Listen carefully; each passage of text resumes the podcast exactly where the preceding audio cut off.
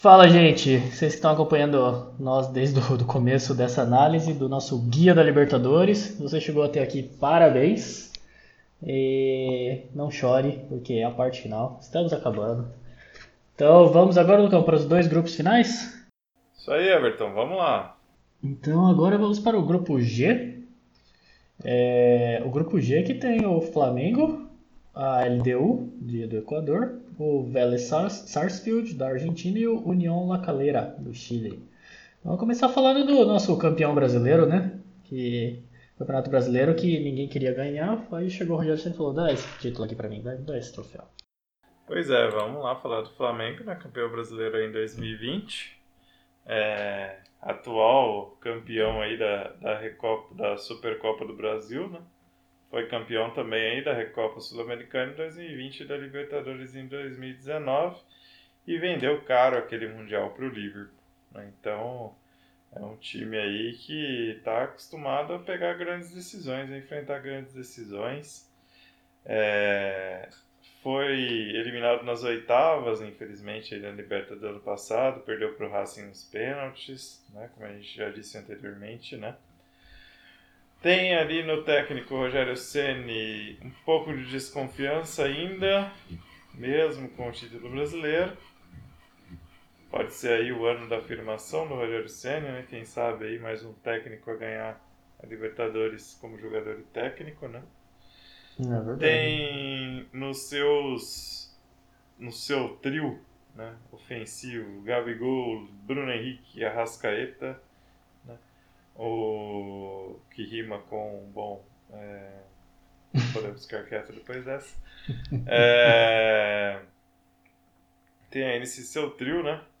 Os dois goleadores e o maestro, as esperanças do time. Lógico, tem outros destaques também, né? O goleiro Diego Alves, muito bom. O zagueiro Rodrigo Caio. É, o lateral esquerdo Felipe Luiz. Gerson, é, Pedro. Quem mais aí, né? Vários outros. Trouxe hum. o Bruno Viana, né? Zagueiro do Braga, por empréstimo. Vamos ver se o Bruno Viana se adapta. Mas tem muitos destaques bons aí o Flamengo e é uma base aí que já está mantida desde lá do Libertadores de 2019 com o Jorge Jesus e tem um técnico aí totalmente promissor, adepto a novas ideias, é, é um técnico que é europeu no Brasil, podemos dizer assim, né? Um brasileiro europeu aí, vem na mesma escola do Tite, né? se a gente for ver. É um cara que tem chance de se dar bem na Europa. Coisa rara, hein, para os técnicos brasileiros. Pois é, é um cara que tem chance de dar bem na Europa, assim com o nosso Pofetite aí, né? Tem chance Professor. de... É. Não, o Pofechou não, o Pofechou... Pofechou já teve o auge. Teve o auge dele e já caiu bem rápido, inclusive. né? ah, então, o Flamengo é um time muito ofensivo, muito bom, às vezes dá um pouco de espaço na defesa. É, é pleno favorito a ganhar Libertadores, a não ser que pegue um River muito bem montado, né, um Palmeiras muito bem montado, pode ter né, é, dificuldades. Não acredito que vai cair no mesmo, na mesma coisa que caiu para o Racing no ano passado, até porque o Rogério é um pouquinho mais esperto que o, que o Domenech. Né? Então, acredito que o Flamengo aí vai progredir bastante. Não tem muito o que falar, né, Everton? É um time que ganha tudo, é um time que tem experiência, tem cancha e sempre tá com fome de título, né? E na hora do aperto tem goleiro que, que ajuda, né? Que ajuda, exatamente. É, vai ser interessante de ver o, o teste do Rogério, que já mostrou que sabe fazer time ruim jogar bem em ponto corrido foi esperto o suficiente de não querer inventar moda quando pegou o Flamengo já estava ajeitado. Como você disse, é um time que tá indo pro terceiro ano junto já, praticamente, né? Sim, é, é campeão da Champions League, né? Também. Exato, e então agora vai ser o teste dele pra Copa, né? Porque Copa Libertadores é, é outra pegada e aí nós vamos ver. Agora Oh, até onde consegue chegar o Rogério Ceni, quem diria ah, aí. Pô, mas ele ganhou o torneio mais arretado do Brasil. É, isso é verdade. O torneio ali você perde é, é a peixeira do lado ali correndo, comendo solta. Pois é. é. Próximo time do grupo é a LDU do Equador. Como é que tá a LDU esse ano?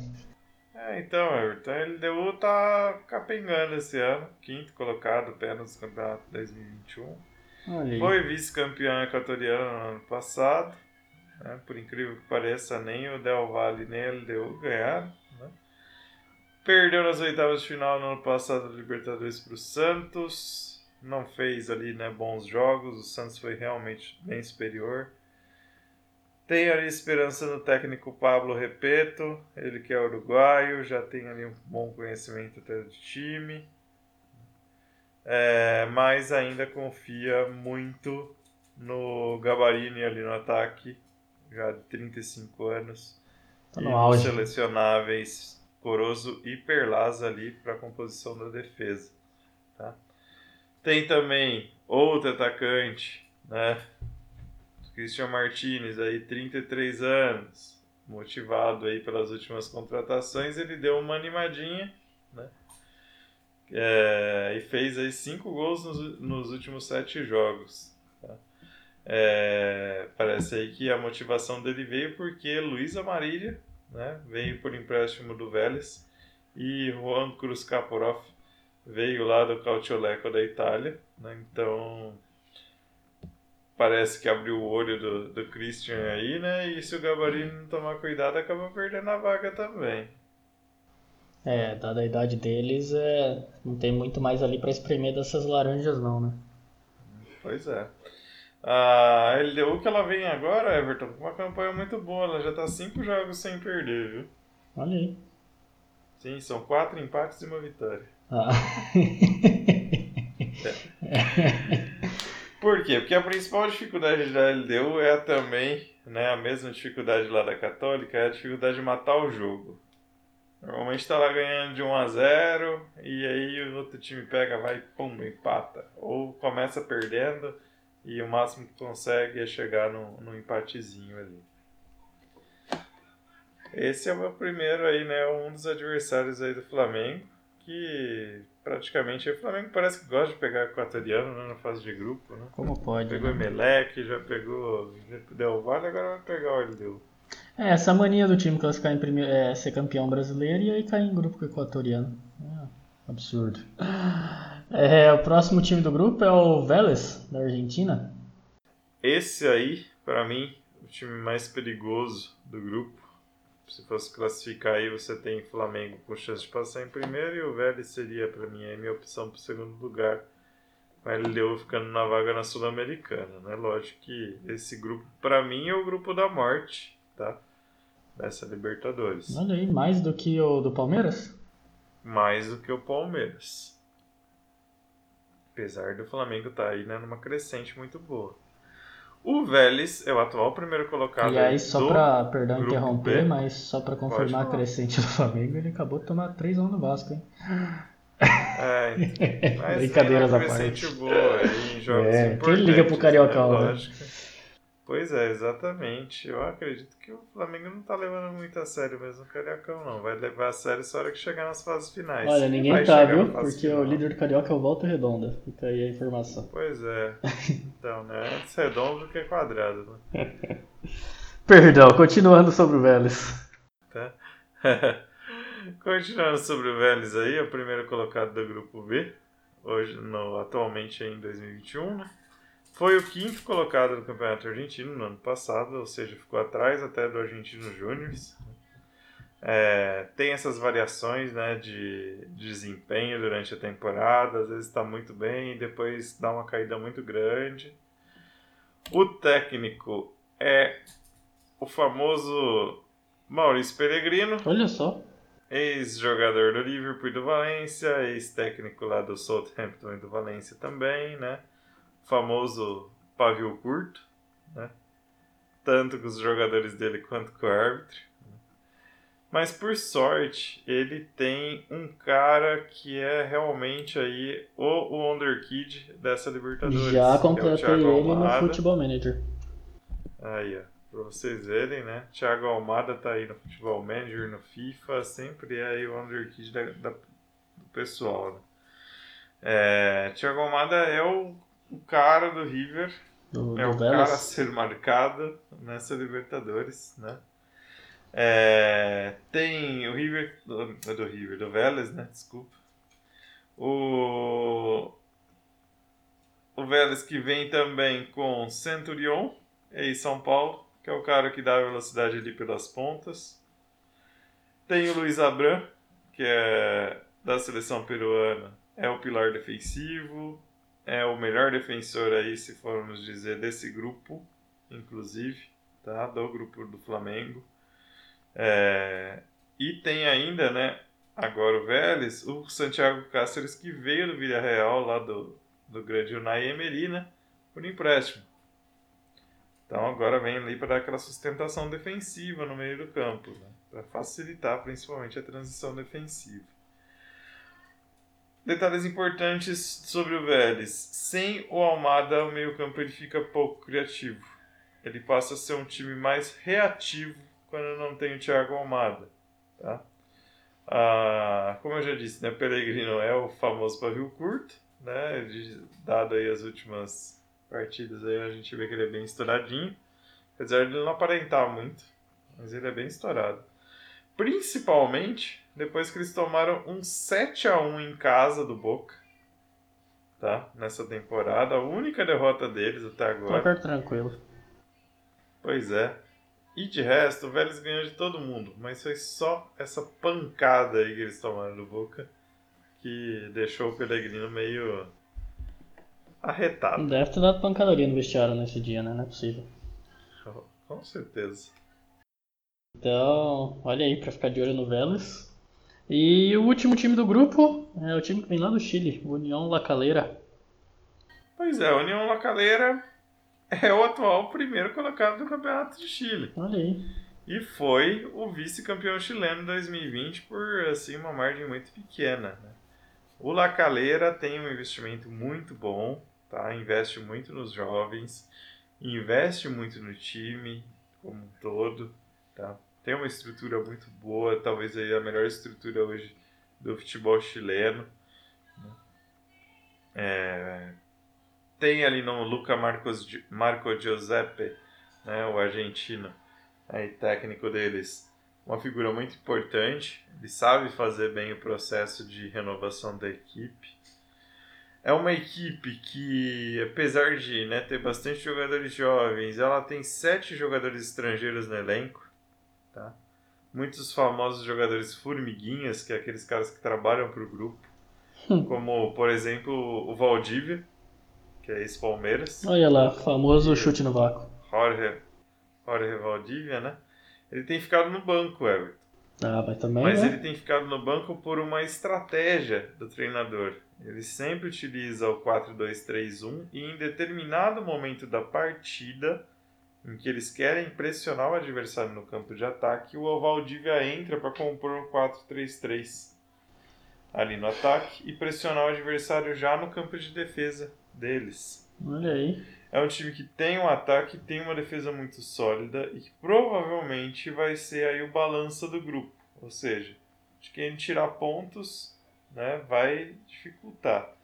Ou seja, o Calera ele pode surpreender, tá? Não é o- aí o como é que fala o, o lanterna do grupo, com certeza, tá?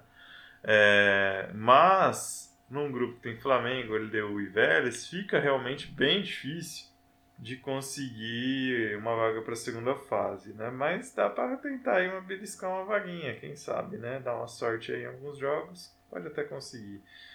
É... O União Europeia aqui de transferência importante só perdeu um jogador e ganhou outro, né? Perdeu o Johan, o Jonathan Andia para a Universidade de Chile e ganhou o Matias Cavalieri do Curicó. Já aí seguindo nessa tendência de revelar bons, bons jogadores, vender por um preço muito bom para os rivais e para o mercado externo.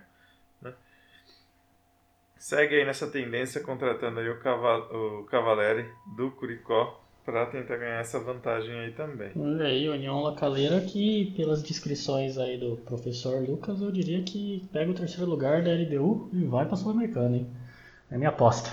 O cara chutando aí, isso aí. Chutando não, tô prevendo. Anota aí. Já usem com sabedoria essa informação que deixarei vocês todos ricos. Então tá. Último grupo. Vamos para o derradeiro grupo. O último, mas não o pior. O grupo H com Cerro Portenho do Paraguai, o nosso Galo, a América de Cali da Colômbia e o Deportivo Lagoaíra da Venezuela. Então vamos começar pelo Paraguai? Vamos começar aí pelo time paraguaio, Cerro Portenho, campeão paraguaio e do Apertura em 2020, né? É, é o atual quinto colocado no Apertura 2021 tá? Não está vindo em boa fase, não. É, o Cerro Portenho, que caiu aí na terceira fase da pré-libertadores, passada pro Barcelona do Equador. É, tem ali né, como destaque seu técnico. Sabe quem é o técnico? Não faço ideia. Everton. Ele, Francisco Arce, ex-lateral direito lá, ídolo do Palmeiras, né, daquela Libertadores de 99. Né? Ele aí é o técnico do Cerro Portenho, bastante conhecimento do time. É o Arce, ruim, né? Inclusive, acho que foi até técnico da. Inclusive, até que o Arce. Acho que foi técnico da, da seleção paraguaia aí recentemente. É verdade. E tá fazendo aí um bom trabalho no Cerro Portenho. Né? Pelo conhecimento dele de mercado brasileiro, tá conseguindo levar uns jogadores para lá né? jogadores aqui de times medianos, times um pouco mais né, da Série B também. Tem conseguido fazer um mercado muito bom, principalmente ali no Nordeste, no Centro-Oeste, né? Ah, um exemplo disso é que ele trouxe o Jean, goleiro que estava no Atlético Goianiense, né? Eles pegaram por empréstimo do São Paulo. Já é um goleiro problema. Trouxeram né? também o. Sim. Trouxeram o Mauro Bocelli do Corinthians, né? Transferência livre aí. Mas, do mesmo jeito que eles têm né, um bom olhar para o mercado brasileiro para trazer, eles também acabaram perdendo o Oscar Ruiz, meia-direita, aí para o Bahia. Né? É, nomes ali para ficar de olho. Né? O Arzamendi, lateral esquerdo, ele é o destaque do time, muito bom na, na parte ofensiva, principalmente. O, a dupla ali do Bozelli e do Morales, que está se encontrando bem no ataque, né? Está se entrosando legal e tem feito a maioria dos gols da equipe. E continua ali, né? O volante capitão ali, o Vila Sante, 24 anos. Né? Apesar de jovem, ele é o coração aí do time, tem forte identificação com o clube. E o time parece que meio dá uma baixada de moral quando quando ele não está jogando.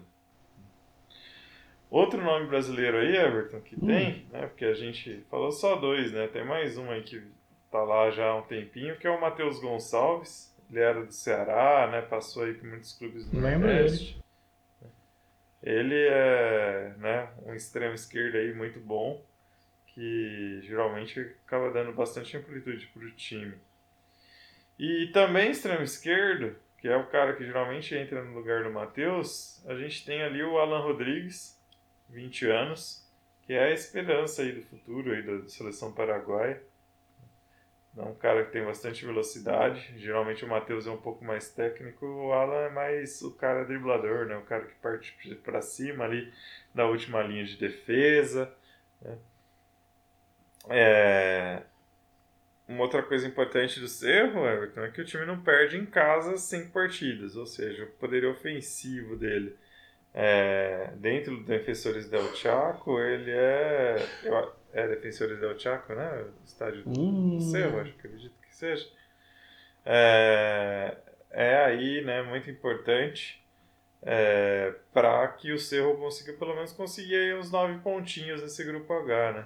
É verdade. E olha só, o estádio do Cerro Portenho é o General Pablo Rojas, também conhecido como Laola Azulgrana. É.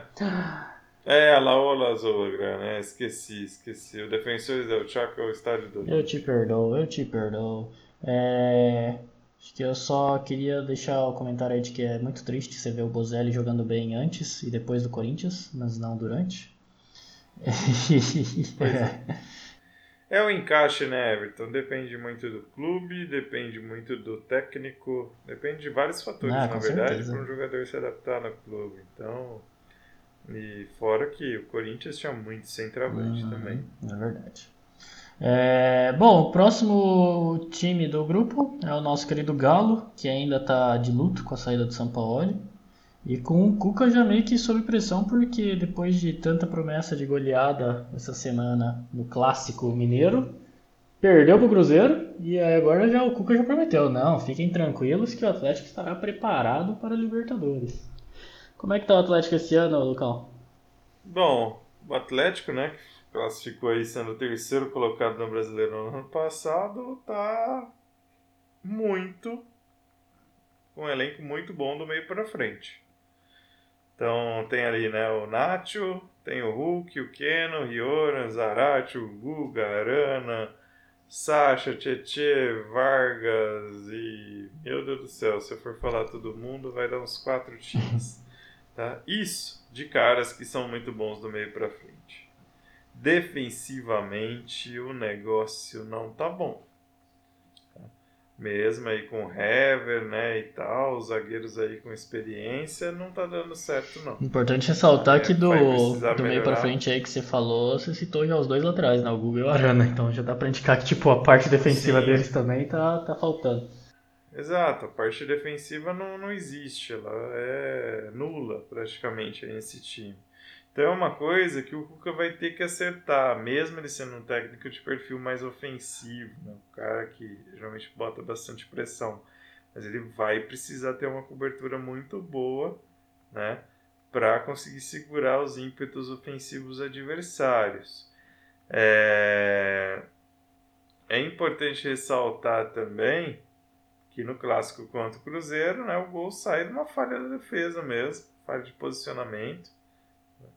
É, no jogo contra e outra, né, outro aspecto aí do Cuca também, no jogo final lá contra o Palmeiras, o gol do Breno Lopes também sai por conta de uma falha de posicionamento defensivo.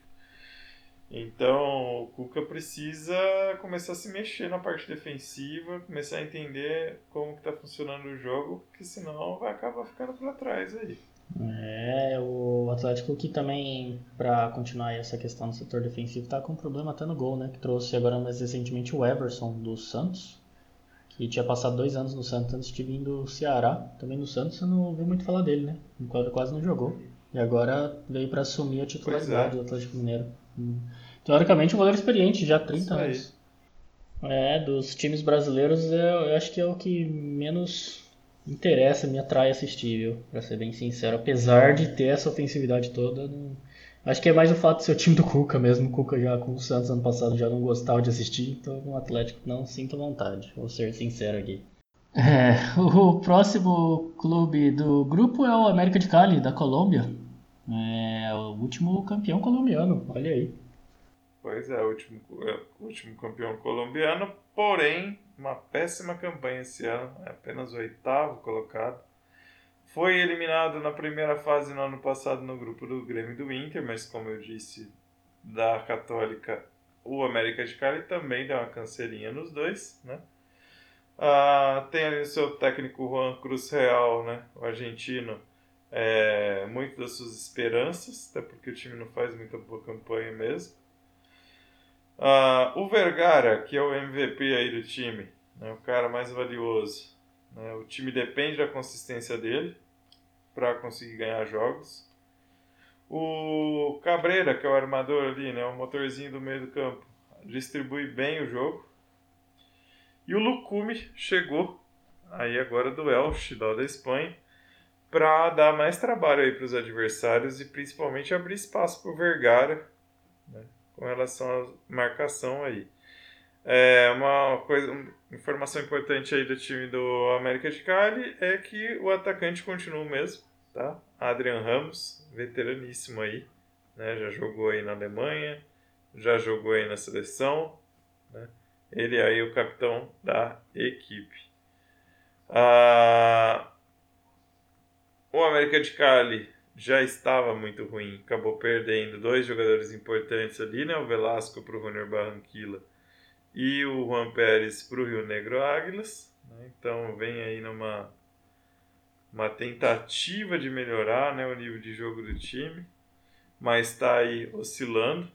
Teve 50% de aproveitamento nos últimos cinco jogos e está procurando um diferencial para o jogo né, deles desde a temporada passada porque o jogo deles está bem enraizado mesmo e eles não conseguem encontrar variações que sejam efetivas né, para o jogo. É o América de Cali então que pelo jeito vai vir só para cumprir tabela e tentar uma vaguinha na Sul-Americana, né? Não dá para esperar muita coisa do time não, para sorte do Atlético Mineiro. É... E o último time do grupo é o Deportivo Lagoaíra da Venezuela. Ah, esse aí, Everton, vou falar para você. Apesar de ter sido campeão venezuelano do ano passado, né, uma grata surpresa aí. Tem vindo com o Daniel Farias, que apesar de ser o técnico venezuelano é muito bom. Né? Ah, trouxe de volta o Darwin Gonzalez, que é meia direita, estava no de Sahel, lá na Tunísia. Né? Foi trazido justamente para dar aí essa, essa sustentabilidade, principalmente na meia direita. Né? Tem aí o Lucena, né, que é o central. Ele está vindo aí para reforçar né, o, o meio-campo. O Lucena, que era do Atlético Nacional da Colômbia. Né? Porque já é o meio-campo que foi eleito aí, né, o melhor entre os times venezuelanos da temporada passada, mas eu acredito que a ideia do Deportivo Lagoaíra é tentar uma vaguinha na Sul-Americana ou, se não for possível, fazer o melhor venezuelano possível e tranquilo a Lagoaíra, né, que trouxe aí o que perdeu, né, no caso, o Cermenho para o Deportivo Táchira, né, mas trouxe aí uma baita peça de reposição que foi o Lucena aí do Atlético Nacional. É, tem tudo para ser o novo binacional, viu, Everton? Ah, Isso daí. É aquele time que pode tirar pontos, mas não é um time assim extremamente, estupidamente perigoso, tá? para os clubes que vão estar é, nesse grupo. Para sorte de São Paulo, ele está em outro grupo. é, bom, isso fecha o grupo H, que vocês podem ver, não é dos mais empolgantes, parece que é um grupo bem tranquilo, né? Que é, é o mal da, da Libertadores também ter tanto time, né? Alguns grupos acabam ficando muito equilibrados e outros você já bate o olho e fala, ah, tá, beleza. Porque tem, tem, acaba tendo time demais, né? Pra, é pouco país para muito time. É... Lucão, acho que isso encerra a nossa nosso guia da Libertadores. É... Aposta de quem vai ser campeão? Olha, aposta não tenho, posso falar aqui pelo menos uns dois, Ih. três times aí que podem estar aí numa possível semifinal. Flamengo, né? Isso, não vou fugir do óbvio, né? Ah, pode estar realmente entre os três. O River, né? pela estrutura que tem, né? Por tudo que tem aí como, como clube, né? Além de ter pegado um grupo aí que não é dos mais difíceis, apesar de ter o Fluminense ali, né? Ah, e talvez aí colocar o Independente Del Vale entre esses três aí, viu? Eu me arrisco. Depois do jogo de ontem, Olha aí. arrisco. Eu vou pôr um Flamengo e River só pela revanche. Vai ser a final aí. Ah. Bom, gente, é isso aí. Espero que vocês tenham gostado dessa análise aí que nós fizemos, meio que por cima e meio que detalhada ao mesmo tempo, dos times que vão participar da fase de grupos da Libertadores. É, fala pra gente o que vocês acharam, se tiver algum comentário, tiver alguma aposta de quem acha que vocês vão surpreender ou quem vocês acham que vão ser campeão. Já sabe, né? Segue a gente no Twitter ou no Instagram, ambos com é, o perfil chamado Na Rede Pod, né? Tudo junto, com o Demudo. É, e fala o que vocês acharam do, do guia. Quem sabe a gente não começa a fazer isso para outros campeonatos também, né? E a gente se vê no próximo episódio, gente. Lucão, palavras finais? Não, só agradecer aí, né? Porque a produção do guia envolve várias pessoas, né? Então, várias pessoas que a gente consulta aí. Só agradecer ao pessoal que, que ajudou, principalmente. Eles sabem quem são. Pediram aí pra gente não, não citar os nomes, né? Agradecer também principalmente o Everton aí que compilou todas as informações. Obrigado, Everton, e vamos embora é, aí. Eu que agradeço pela oportunidade e. Gente, não peguem tão pesado no Bacazete, ele não é tão ruim assim, ele fez dois gols essa semana e classificou nosso Arsenal para a semifinal da Liga Europa, tá bom? Um abraço a todos e até a próxima.